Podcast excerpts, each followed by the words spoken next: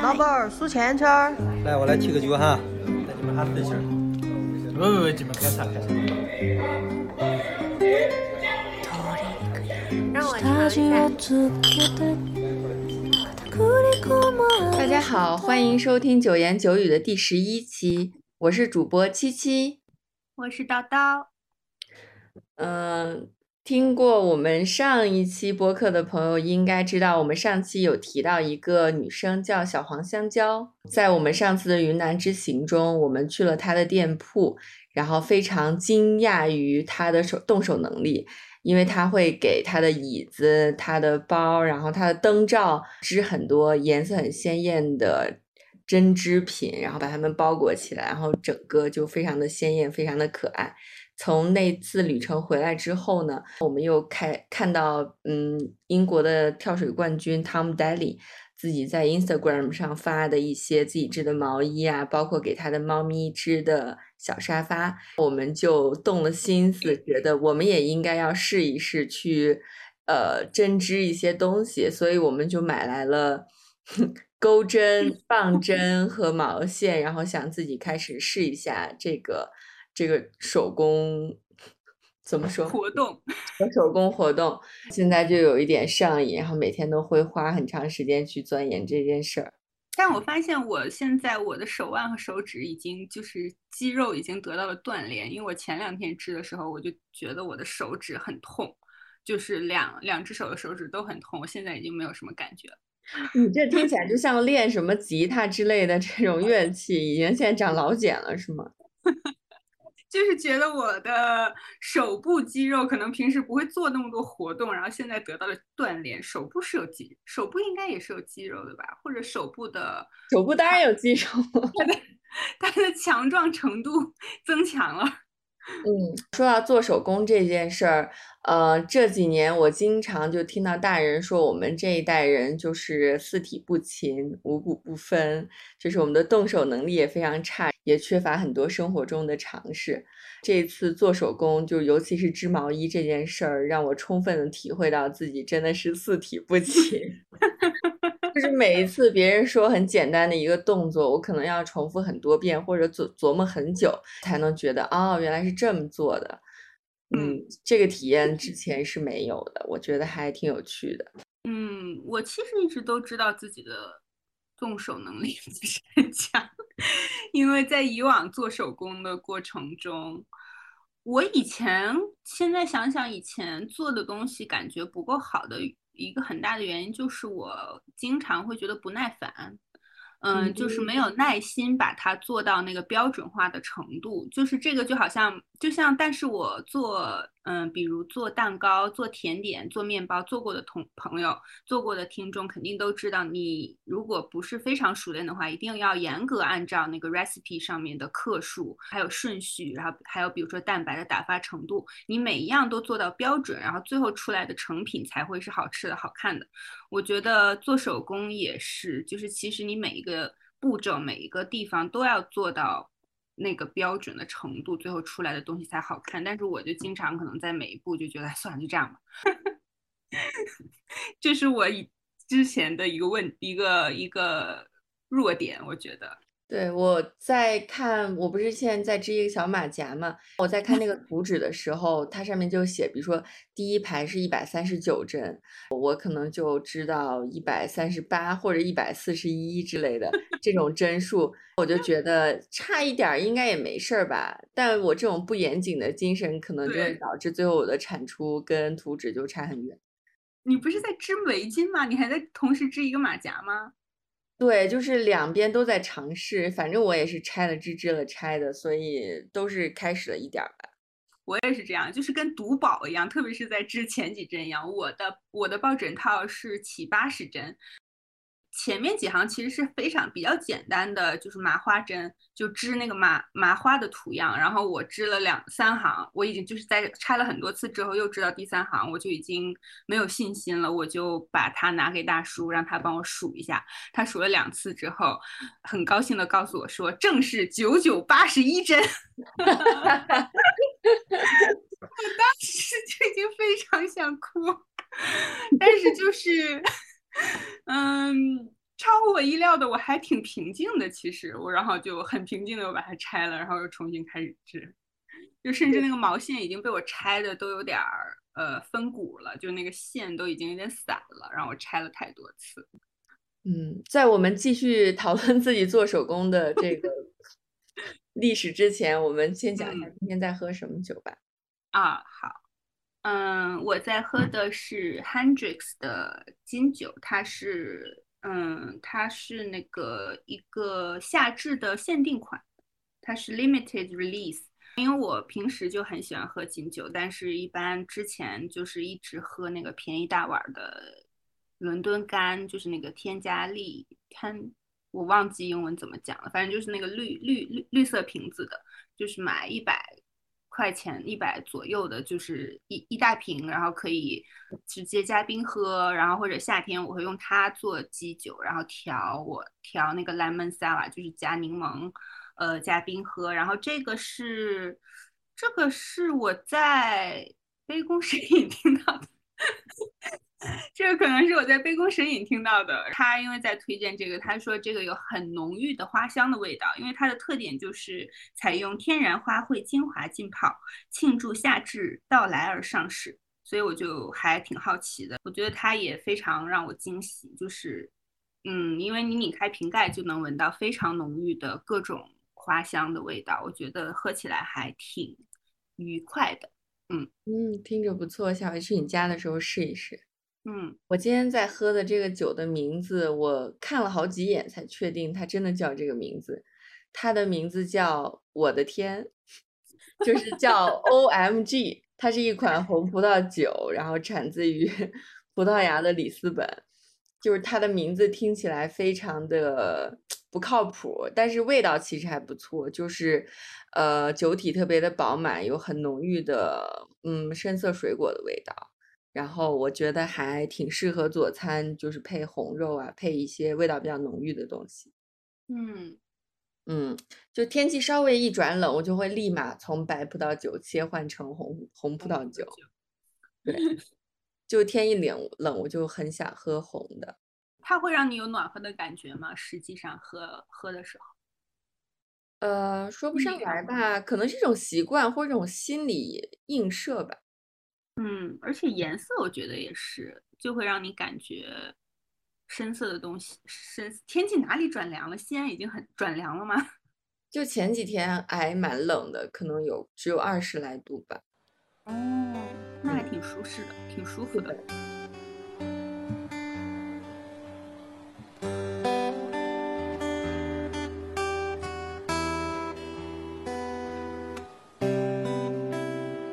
我们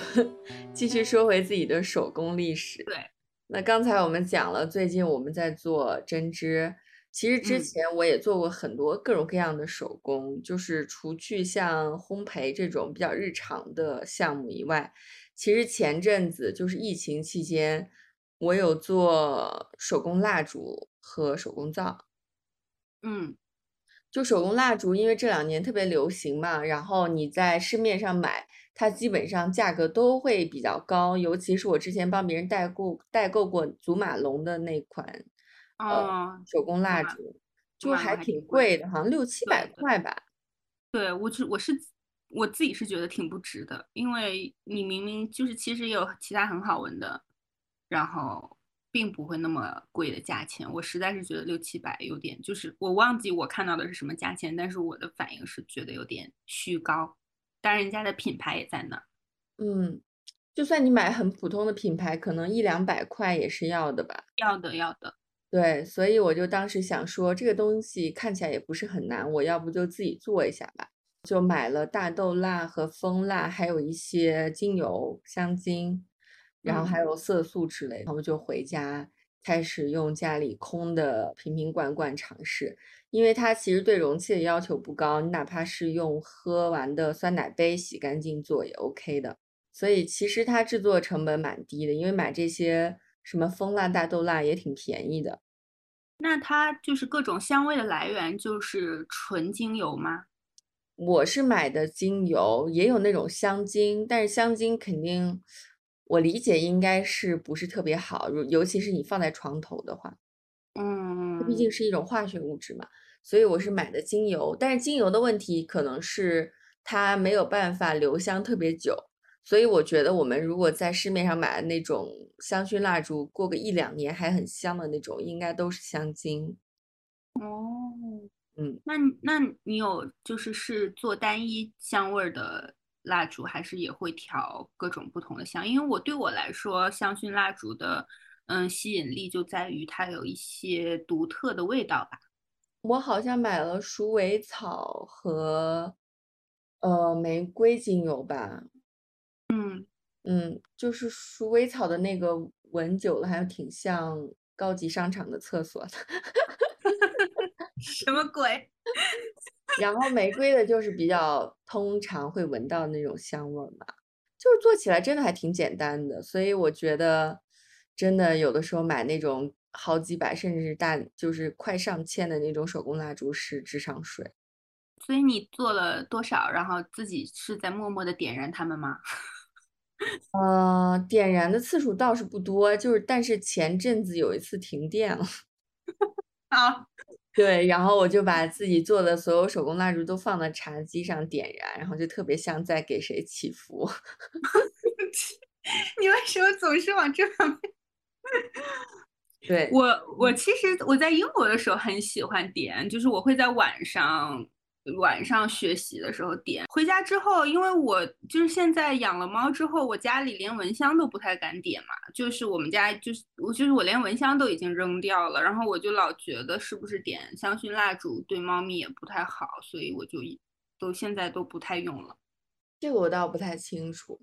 不过这个你做最基础的款式还是很容易的，但如果你想做比较高级的那种样式，比如说有渐变呀，呃，里面放了比如说干花呀什么的这种，可能还是对技术有一定要求的，因为你如果做不好，里面就会有气泡，所以它看起来就不是一个完整的蜡体。哦，你给我们讲讲蜡雕。蜡雕我也不是很懂，但是你知道，自从我开始关注。比如说针织之类的这种话题，在小红书它的算法就会经常给我推送各种各样的手工制品，就是手工制作的教程什么的。然后蜡雕就是我前阵子有看到的一个特别高端的那种，嗯，感觉是那种婚庆啊或者是什么就是 宴请的场合才会用到那种蜡烛，就做的很浮夸，有点像《爱丽丝梦游仙境》里面那种蜡烛。对。他因为七七给我看了视频和图像，因为他那个蜡烛本身做的时候就是有很多一层一层不同的颜色，它制作的过程就是用专门的类似像刮刀一样的工具，然后一层再一层一层的把蜡烛刮开，做成你想要的形状。这样的话，因为它那个蜡那个蜡烛的本体就是有很多颜色的，所以最后雕出来的那个成品也是有很多不同的颜色。但是我觉得这个的一个一个问题就是在于它很有可能颜色会做的过于浮夸，当然可能只是因为我们看到的那些觉得颜色就是像你说的感觉就是在一些重大庆祝场合才会用到，可能也会有一些莫兰迪色，跟我们的家徒四壁风不是特别，所以我也没有买，而且我觉得它就是有点太大了，因为它好像为了。做那么多层嘛，所以他会把那个蜡烛做的很巨大，然后感觉整个尺寸看起来像一个酒红酒的瓶子那么大。我觉得我们家就是没有地方给它放。嗯嗯，我做的手工蜡烛都是小小的一个一个，这个属于比较，呃，也是比较简单的一种尝试吧。我觉得大家其实都可以买一些原材料在在家里试一试。就是某橙色软件里面也有那种店铺，你可以买到所有的原材料的。你只要在家，呃，把那个蜡烛一融化，倒到容器里就可以了。真的是一个很容易的一个过程。你只要配比是对的，然后温度控制好，真的是一个很容易的过程。嗯，就不需要再花那么多钱去买某某著名品牌的香薰蜡烛。所以我觉得关键还是调香。对于我来说，里面有什么干花什么的，我都完全没有吸引力。还是那个香味儿对于我来说就很关键。就是卖原材料的店里面，它其实也都会卖一些，就是香精、精油都有。它甚至会把那种大牌的香水，呃，直接做成那种香精，你可以倒进去。比如说像那个祖马龙那个小苍兰，那个不是特别、哦特别红嘛？对对对对对，它就有现成的香精，你可以可以直接买来，然后调进去。嗯，嗯，那这个还挺推荐，嗯，就是手工蜡烛还挺推荐，容易烦躁但是又很想尝试做点什么手工的朋友去，嗯，去做一下的，因为它，嗯，感觉时间成本也不高，然后对于你的动手能力要求也不高，所以应该还蛮亲民的。对，而且可以一次做好多个，因为你每次画可能要画个四五百克，就可以做可能六七个手工蜡烛，你就可以送好多个朋友。嗯对，就还挺挺适合入门的。嗯对，然后在这之前的话，我还做过手工皂。手工皂的话，也是手工皂相对来说比较复杂一些吧，因为它其实是一个皂化反应嘛，你需要准备呃植物油和碱，然后把它们混合，让它们产生皂化反应，最后再倒倒到模具里，等它嗯硬硬化，然后最后再给它切一下，磨边儿之类的。嗯，这也是最基础的款式，你只是需要把这原材料称好、量好，然后在合适的温度下混合好就行。但是也有那种比较困难的款式，比如说它带那种比较复杂的花纹的，嗯这种可能是比较高阶的玩法。但是对于初阶来说，它的制作成本也是不太高的，因为呃，我不是后来剩了很多的碱没有用掉嘛，我就直接拿家里的菜油。做了很多呃用来比如说洗碗或者是洗衣服的那种皂，洗碗要怎么怎么用皂？呃，因为你自己做的皂，它其实都是属于呃比较软，就是怎么说，你稍微上点水，它就能起起沫子，然后你就拿它那个肥皂水去洗碗就好。哦，就这个我理解应该会比较环保吧。嗯，那如果是上面有雕刻花纹很复杂，或者是那个皂的边缘很复杂的话，它是模具弄出来的，还是需要后期手工雕刻，还是什么的？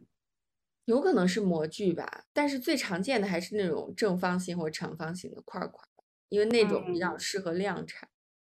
嗯，对嗯，如果比较就是高端的那种手工皂，你可能会用到很好的油，比如说我之前就买过乳木果油和牛油果油，还有什么橄榄油啊之类的，这种做出来的皂可能就属于呃比较温和，你可以用来洗脸啊、洗头，包括给小哦朋友洗澡都是 OK 的。嗯，这几个我都听过，感觉就是在买，就是在看这种手工皂的时候，好像都看过这些名词。对，但是像这些油，它的价格都非常高，一一般都是进口的嘛，可能一瓶要一两百这样，所以你最后做出来，比如说做了二十块皂，平均下来一块的成本可能都要三四十，所以大家要警惕，在街上或者旅游景点看到那种很漂亮的皂，说自己是手工皂，一块才几块钱或十块钱那种，一般用的都是皂基皂。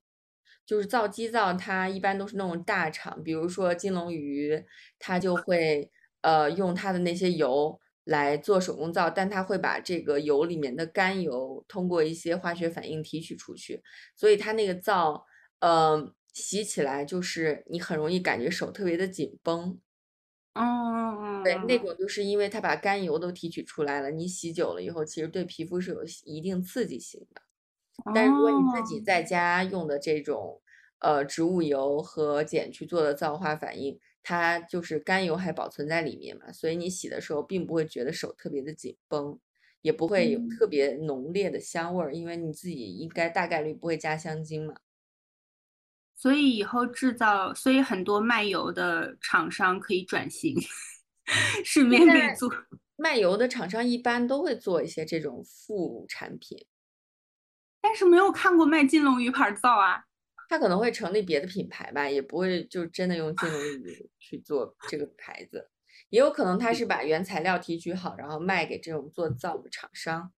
嗯。总归就是，嗯，不可能成本做到那么低的，所以你在外面买那种几块钱的皂，一般都是用皂基直接去做的，不可能是真的用纯植物油去制作的。嗯，如果你是想自己在家里用的话，还是最好自己动手去做，或者是买价格稍微高一点的，然后渠道可信一点的这种手工皂。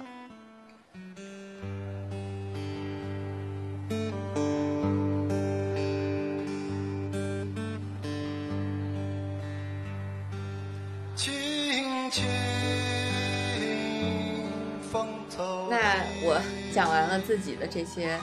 最近做手工的历史，你来分享一下你吧。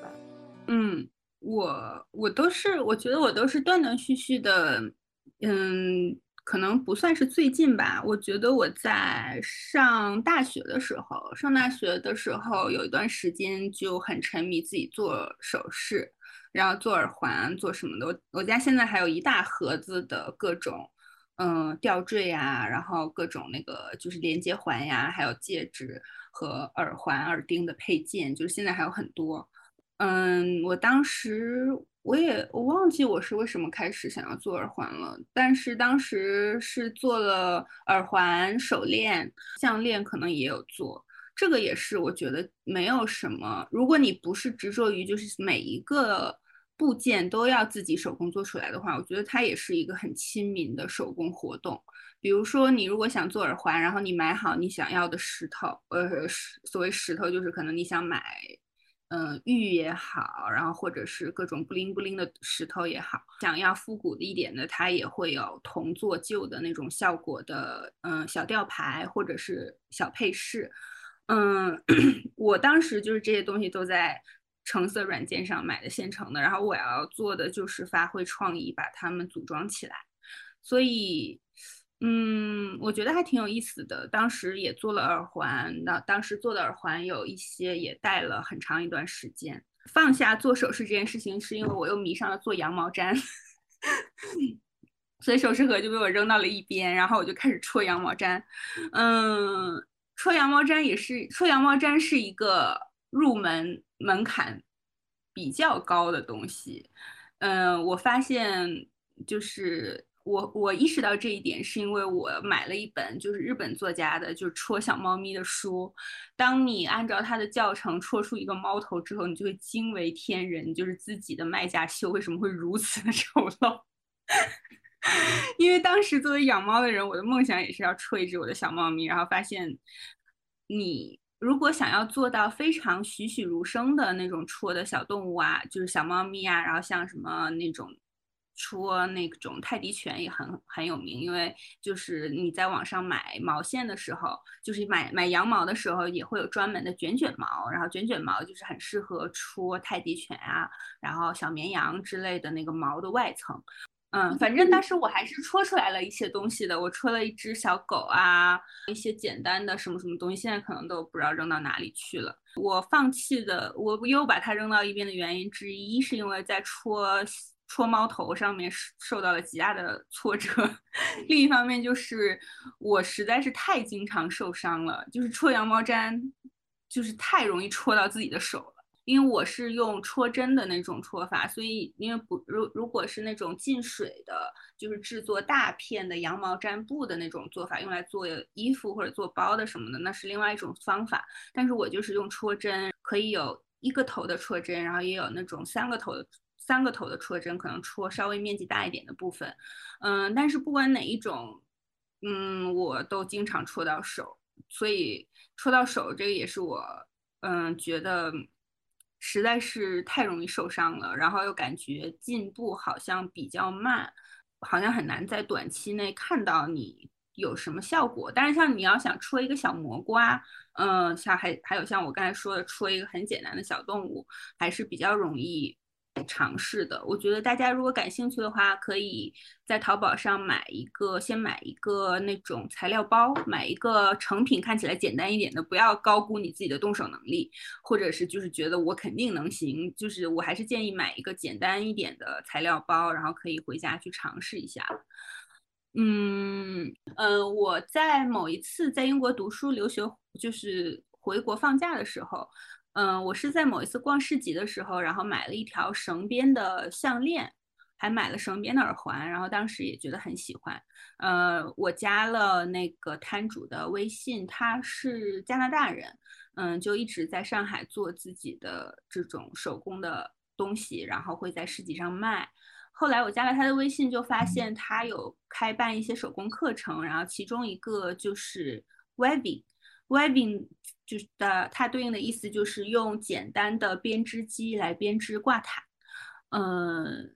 可能编织机并不是我们在古镇中会看到的那种巨大的编织机，当然它也是编织机的一种。然后我用的就是类似于会比，呃，这个是。A4 纸大再大一圈的木质框架的编织机，可以用它来编织挂毯，你也可以用它来编杯垫什么等等的。它的原理主要就是你会在编织机上，首先用棉线勾出，呃，想看看你想要的成品有多大，然后勾出你的纵轴，再用毛线以及羊毛以及其他各种你能想到的布料，比如说蕾丝这种都全都可以，呃，用它来做一。在你的那个底盘上来做一个横向的编织，它也会有很多花纹的变化。嗯，我当时是去上了那个体验的课程，后来反正因为又回去英国就又放下了。但是我在去年一段时间，因为回国工作，情绪非常焦虑和不开心的时候，我又开始，我又拿出了我的编织机，然后买了一些毛线，嗯，看了一些网上的图案以及花纹样子什么的。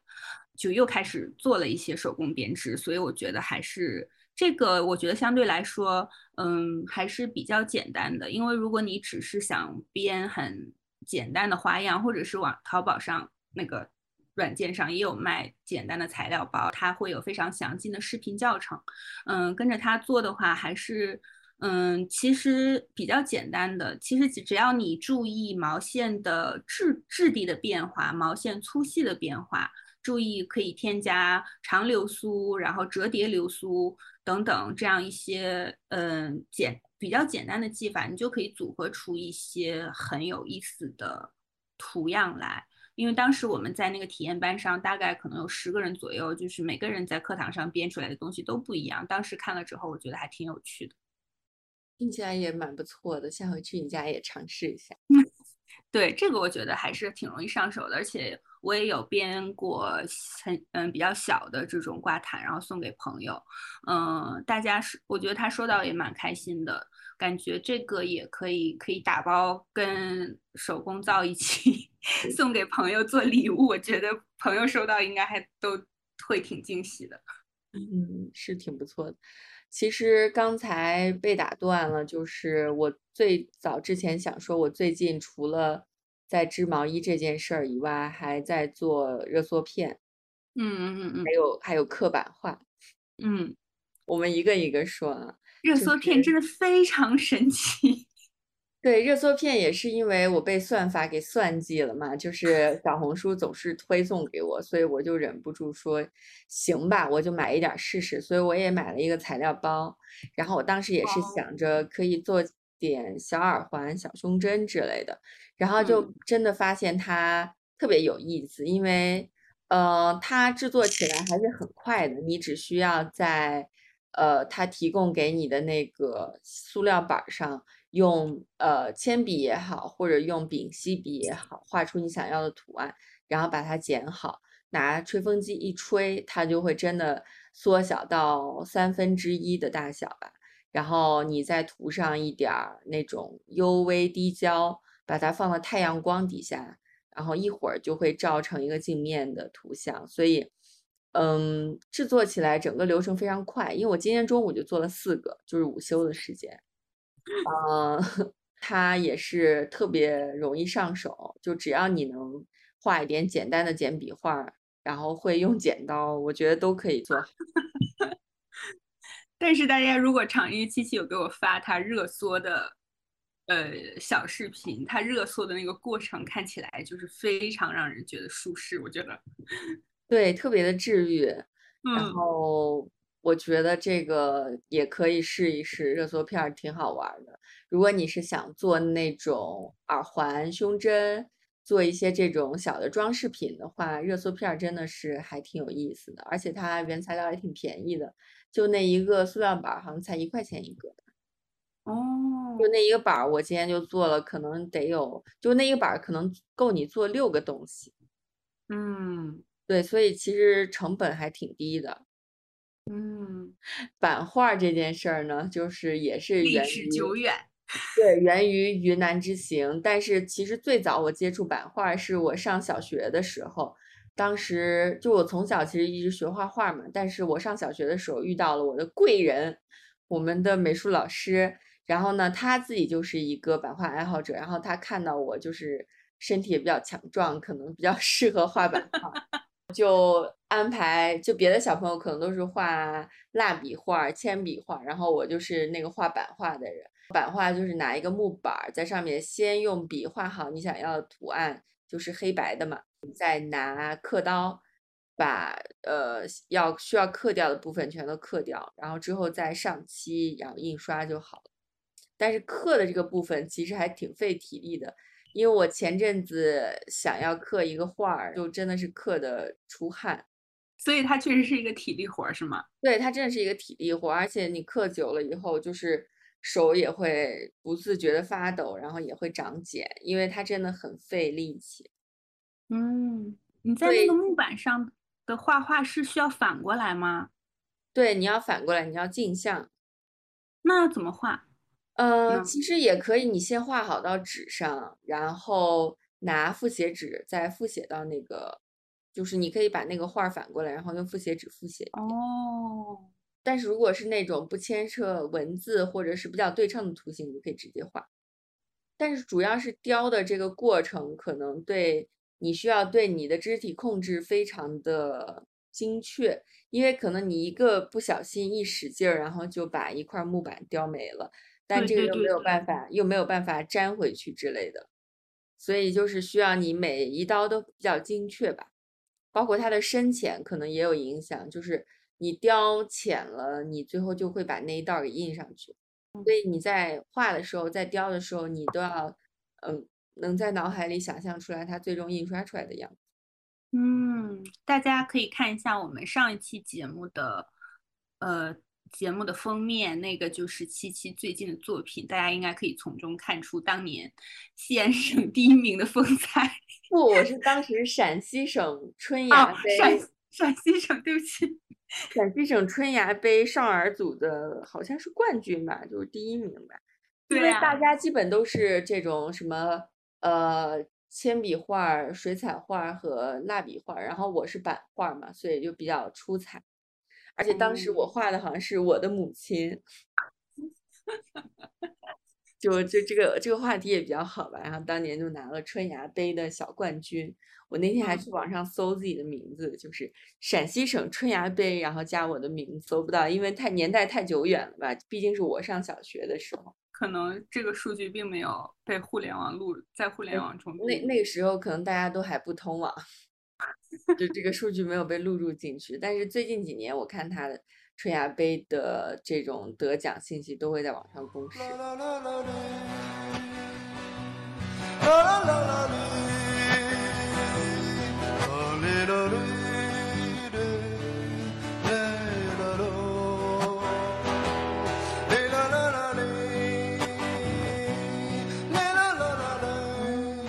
所以你隔了这么久再次刻板画，其实你还是有肢体记忆的，是吗？就是你还是有那个肌肉记忆的，是吗？你觉得？会，就是还是很喜欢吧。就是当年，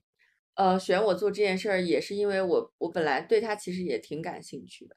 嗯，就是画画这个东西，每个人性格不同，真的喜欢的画的风格、画的方法都不一样吧。可能有的人他就是喜欢画素描，有的人就是喜欢画水粉，就真的每个人还挺不一样。嗯，那你为什么喜欢版画？因为它，你觉得它哪是什么特点比较符合你自己？嗯，就我的性格也是比较硬朗的那种嘛，就比较 man。然后 版画儿它本来也是那种比较，嗯，比较黑白分明、比较硬朗的那种风格嘛，可能还蛮适合我的。我还挺喜欢，就是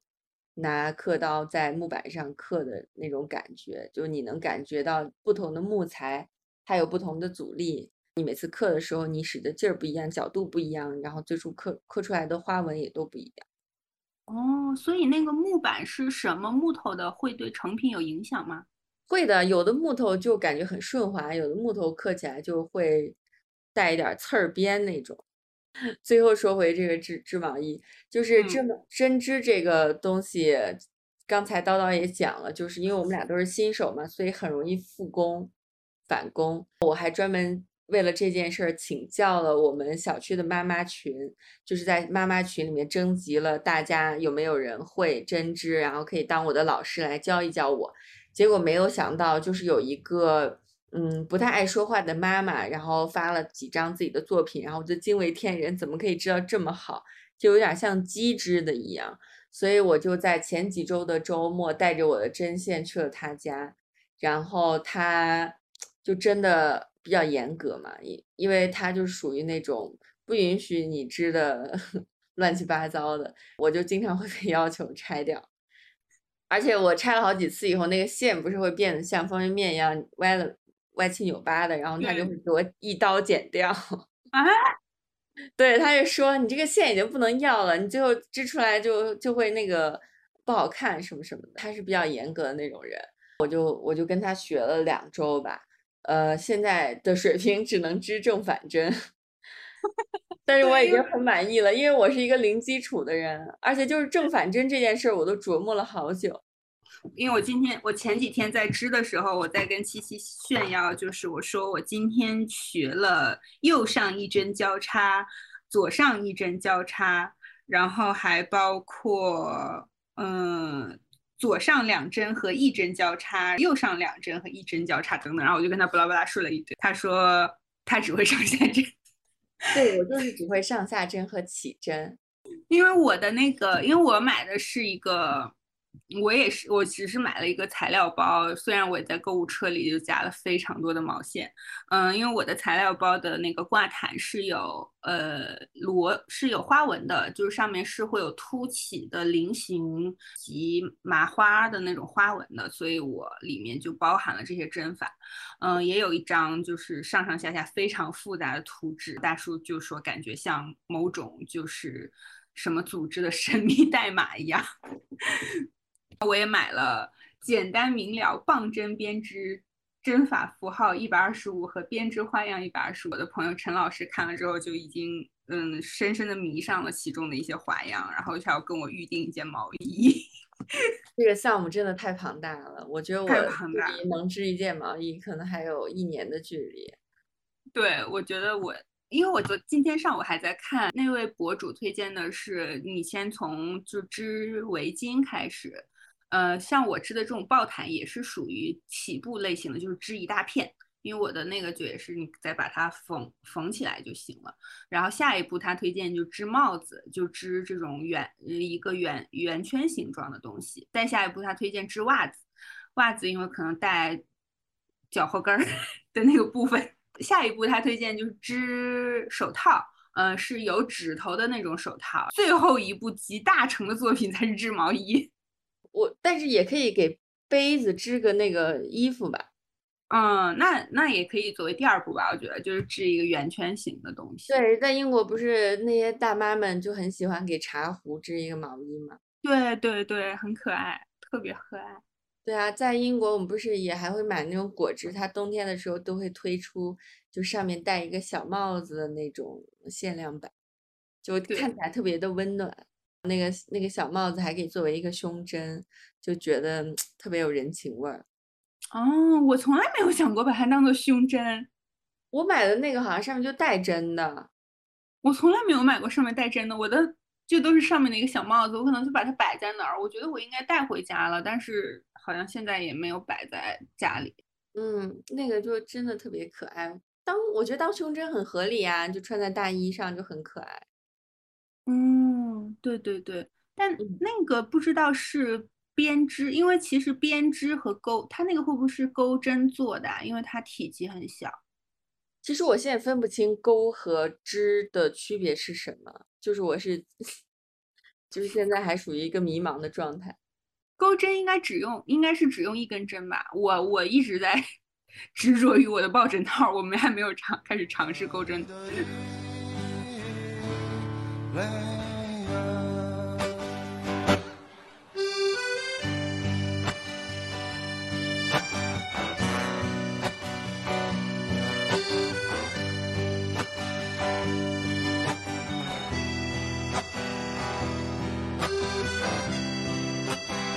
就说到针织这件事儿，我最近忽然就是，我觉得自从我开始接触这件事儿以后，我我对生活有了新的看法。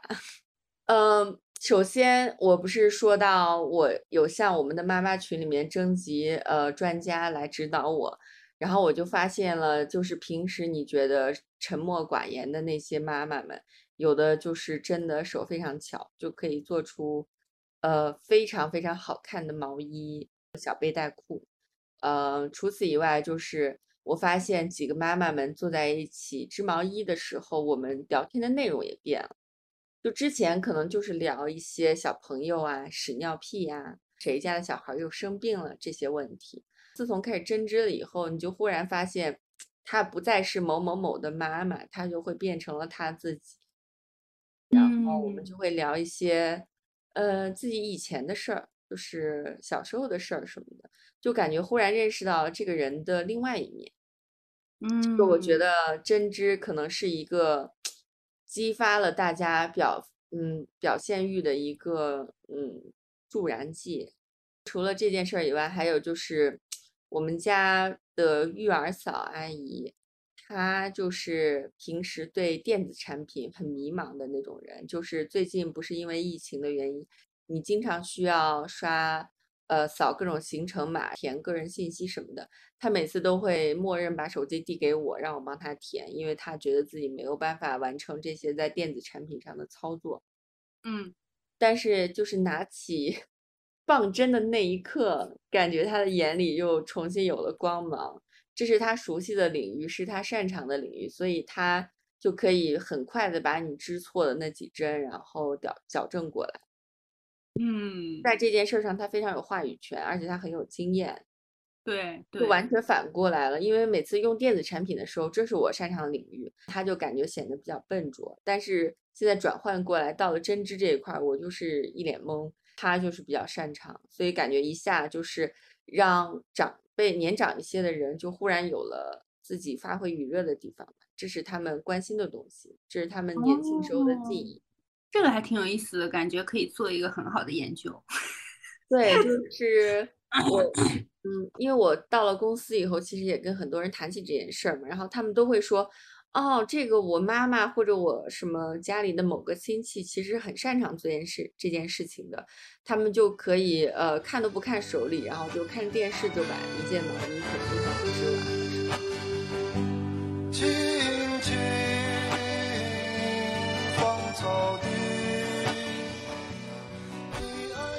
谢谢大家收听这期节目。在剪辑的时候，因为发现，嗯，我们两个又聊了很久，所以我们打算，嗯，把做手工这个主题分成上下两期。希望大家继续关注我们的下一次更新，因为有关做手工的话题，我和琪琪还有很多话可以聊，比如说我们与年长女性的关系，比如说有关做手工的脑科学等等。那这期节目就先到这里啦，我们下次再见。好，谢谢大家。